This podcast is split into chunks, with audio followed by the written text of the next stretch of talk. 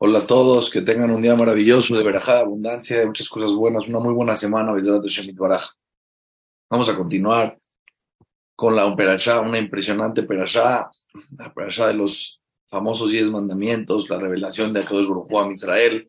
Es una perashá tremenda, muy importante estudiarla con Rashi una vez en la vida, saber qué está escrito realmente en cada pasuk, en cada versículo y la explicación de Rashi. Empezamos en el capítulo 18, Perashat Itro, en el capítulo 18, en el primer paso.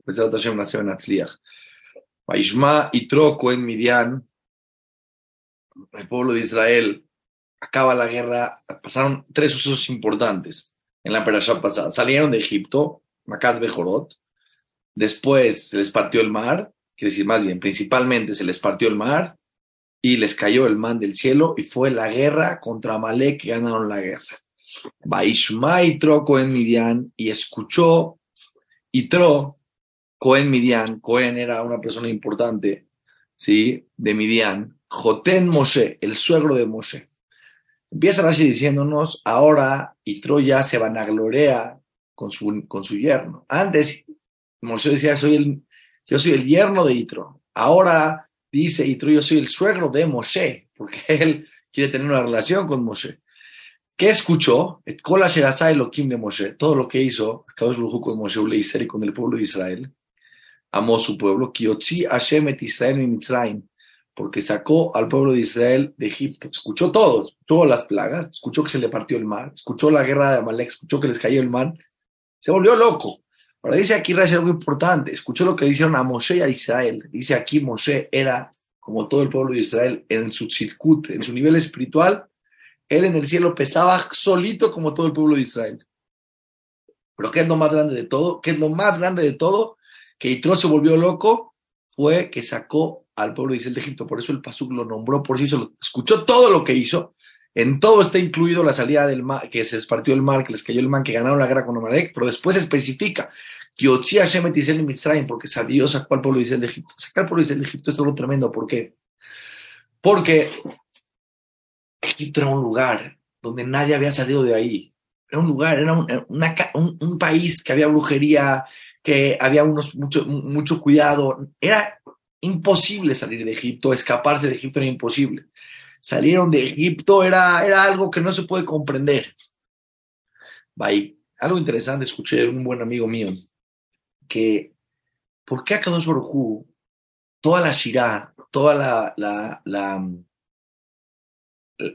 el, cántico del mar, cuando pasaron, fue principalmente que Dios hundió a los egipcios en el mar, porque principalmente habla de eso, cómo los hundió, los hundió en las profundidades y después los sacó para que los los vean hay un tema aquí muy importante, muy importante. El pueblo judío cuando salió de Egipto, ustedes tienen que entender que era un pueblo que estuvo torturado, subyugado, más de 100 años.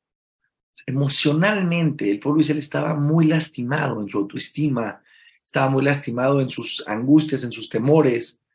Tenía mucho miedo de los egipcios, eh, los torturaban, era muy importante para eso, no salir nada más de Egipto físico, sino emocional.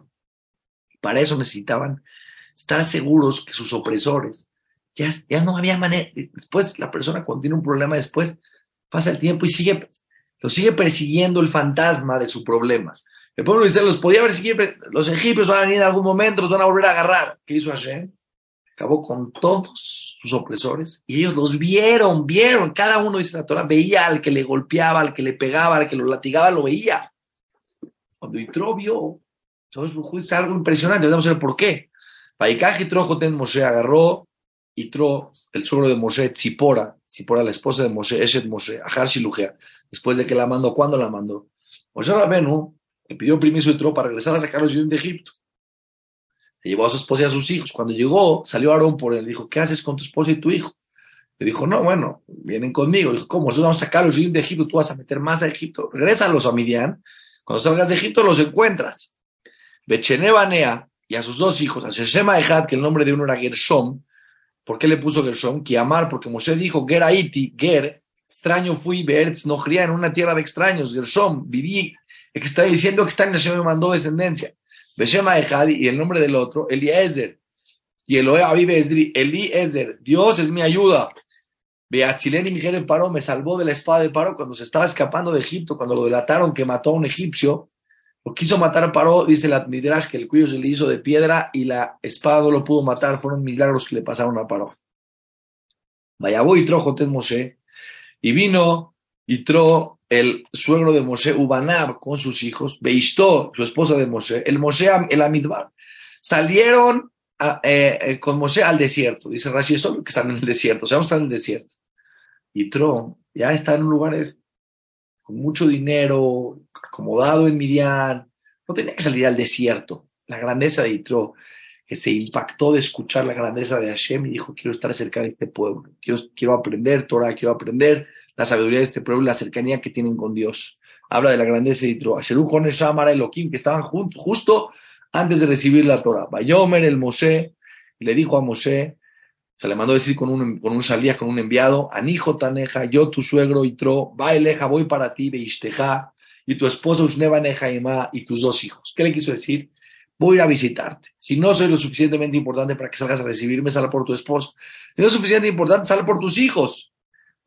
Moshe y salió Moshe a recibirlo, salió eh, unos, unos cuantos kilómetros, unos cuantos metros a recibirlo a, su suegro, a encontrarse con él en el desierto. Pero ¿quién, es, ¿quién salió cuando íbamos a salir? Jarón y los hijos de Aarón. ¿Quién? Vieron a los Aarón, se empezó a juntar. ¿Vieron a Moshe salir? Imagínense qué honor de Yitro, cuánta gente lo fue a recibir. ¿Cuánta gente lo fue a recibir? Jabú y Moshe Rabenu hizo una reverencia. lo le dio besos, lo abrazó. Paishalú, Ish le reúle shalom y le preguntó, Ish, Ish es Moshe Rabenu su compañero, su suegro, le Shalom, ¿cómo estás? Vaya bola y lo, trajo a la carpa. El cabo de una persona humilde. José Rabenu tendrá que decir, suegrito, cuando quieras venir, aquí estoy en la carpa, toma tu fila. Porque ya soy Moshe Rabenu. Moshe Rabenu, con su nivel espiritual tan alto, en su ubicado en la humildad, en la realidad. Humildad es realidad, estar ubicado en la realidad. Mi suegro salió con gusto, reverencia, pásale por favor. Paisaper Moshe Lejotano y le contó Moshe a su suegro, imagínense qué plática. Et le paró todo lo que Dios le hizo a Paró. Detalles, detalles. Imagínense las historias. Casi tienen la experiencia de platicar con Moshe Rabén, les cuente todas las experiencias con todos los detalles. Ulemitzraim, todo lo que hizo con Egipto, Alodot Israel, todo lo que pasó con el pueblo de Israel, Et Atlash, el Matzatán Baderech, todas las situaciones difíciles que pasaron en el camino, Payatzilén Hashem, que Hashem lo salvó. Moshe Rabenu también lo quería acercar a la Torah, lo quería acercar a Shem. Moshe Rabenu que estaba pensando en que un ser humano más entienda la grandeza del creador del universo. Es el objetivo de toda la creación, entender que existe un creador que maneja el universo. Ayijed y y se emocionó y Tro, se emocionó. Pero la palabra Ayijed dice Rashi también se puede interpretar Hidut, Hidut, se pararon los pelos de punta, se, se puso, de alguna manera se estremeció, es la Torah, que es algo impresionante. El ser humano puede tener dos emociones contrarias en el mismo momento. Esto es algo que a la gente le cuesta mucho trabajo entender. Por ejemplo, con tu hermano puedes tenerle mucho amor y al mismo tiempo mucha envidia. En el mismo momento lo amas, pero lo envidias. Es la, relación entre los hermanos, se quieren, pero se envidian. ¿Cómo? Pues ya hay amor, ¿cómo va a haber envidia? Sí, los seres humanos pueden vivir y vivimos con emociones contrarias todo el tiempo. Por un lado, Itro se volvió loco de emoción de decir, es revelación del creador del universo, ¿no? Van a ver lo que dijo, lo que dijo ahorita, lo que dijo Itro. Pero, por otro lado, él también venía de Egipto, entonces le dolió que se murieron todos los egipcios. Es lo que dice la Torah, una persona que se convierte por diez generaciones también tiene conexión con sus antepasados y cuando hablan de ellos le duele. Y si hay una situación donde hay emociones encontradas, por un lado, qué grandeza su yerno, por otro lado, Egipto tenía él un vínculo con Egipto en sus antepasados, venía de Egipto, se murieron todos los egipcios, le dolió. Tenía estas dos emociones adentro de él. Ahijad entró al Tobá, emocionó también de todas las cosas buenas, a Hashem le que Dios hizo al pueblo de Israel, a Sheritzilum y Mitzrayim, que lo salvó de Egipto, otra vez lo mismo. Y tú entendía lo difícil y lo imposible que estaba que el pueblo de Israel salga de Egipto, y menos de esa manera, con ese nivel de bendición, de que Dios se les reveló, con mano tan dura hacia los egipcios, pero vean lo que dice así. Bayomer Itro, y dijo Itro, Baruch Hashem, Baruch Hashem. Asher que lo salvó, Miyad Mitzrayim, de mano de los egipcios, humillad Paró, y de las manos de Paró, que lo sacó de, las, de, de, de, la tortura de Egipto. Atayadati, ahora sé, vean estas palabras, Kigadol Hashem, que Dios es grande, Mikola Elohim, de todos los, las religiones en el mundo, todas las personas que idolatran en el mundo, el único que es verdad es el creador del universo, es Dios, el, Dios del pueblo de Israel, Dios del mundo. Pero dice Rashi, él hizo todas las idolatrías que había en el mundo. Él fue sacerdote, tesis en teología, en todas las religiones, idolatrías que había en el mundo. Oye, Jajam, ¿quién pasó por todas las religiones? Y Tro.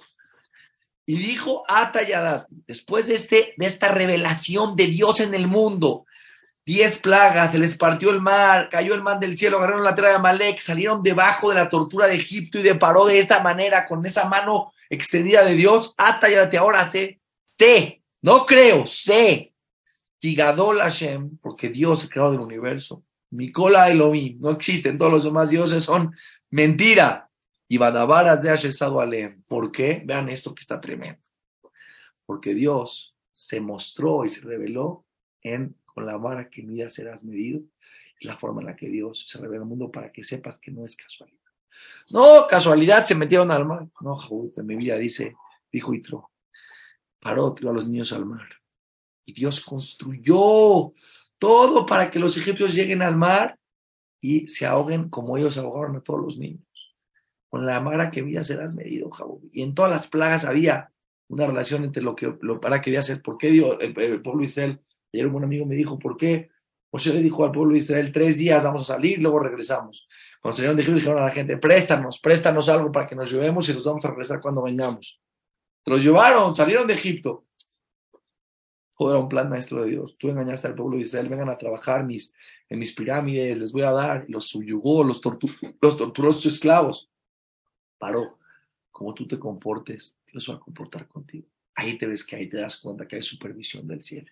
Es la regla de la vida. Esta es la, la gente le quiere decir de esta manera, de otra manera. No existe otra manera como explicar más que entender que existe un creador.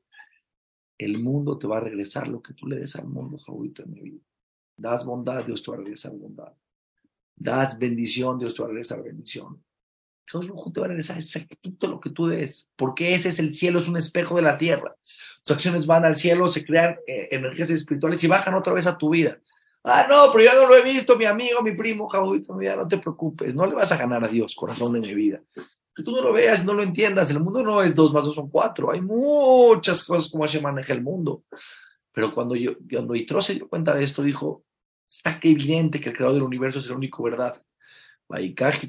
Moshe agarró el suegro de Moshe, Olaus Bajim, ofrendas todas para Shem, ofrendas para compartir Elohim, vayabó Aarón, y vino Aarón, Bekol Zikneiser y todos los ancianos sabios de Israel, dejó Lejem, ser una ciudad, una comida de agradecimiento a Shem, Imjoten Moshe, con el suegro de Moshe, Lifnea Elohim enfrente de Dios, y dice ¿dónde estaba Moshe Rabén? Estaba Aarón, estaban los ancianos, estábamos, ¿dónde estaba Moshe?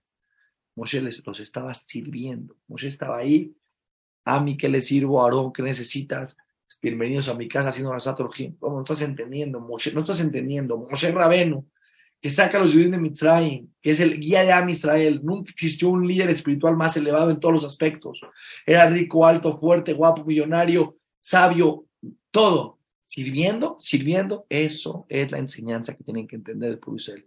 En el pueblo, en el pueblo Israel, mientras más espiritualmente grande eres en todos los aspectos, más humilde, más bondad haces con los demás dice la Torah, venimos al mundo a servir. Si tenemos el servir, mucha gente piensa, no, no, yo soy grande, que me sirvan a mí. No, no, no. Oye, te hago una pregunta. ¿Quién le da al mundo todo? Hashem. ¿Nosotros servimos al mundo o Hashem sirve al mundo? Cada segundo Dios está al pendiente de ti. Que respires, que tengas tu parnasá, que tengas tranquilidad. Todo lo que tienes en tu vida, Dios te está, no a ti, a siete millones de personas y a miles y millones de creaciones todo el tiempo. Nos está sirviendo no lo necesita. El grande sirve al chico. Cuando una persona es elevadamente espiritual, sabe que servir es una bendición, que es un privilegio.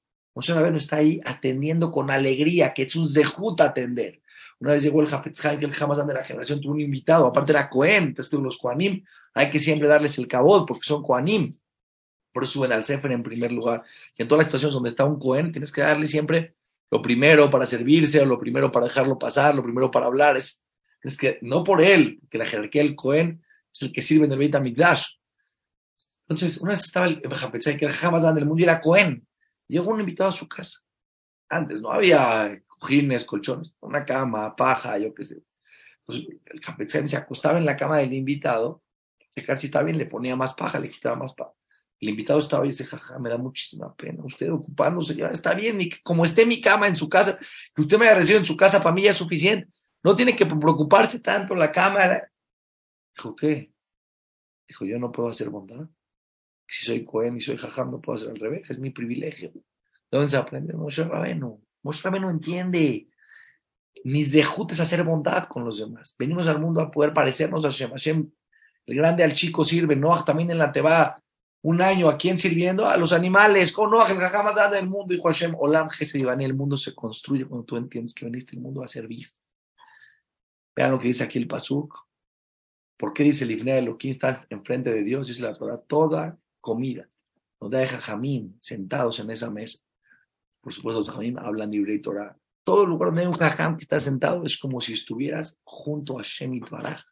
La Shejina, la divinidad de Akadosh ocurre reposa en ese lugar. Vamos a parar hasta hoy aquí. Que tengan un día maravilloso de Barajá. No se olviden que todas las clases están en la aplicación. Hay Torah y Latina Torah, I-T-O-R-A, sin H al final, corrido, como iPhone, pero hay Torah.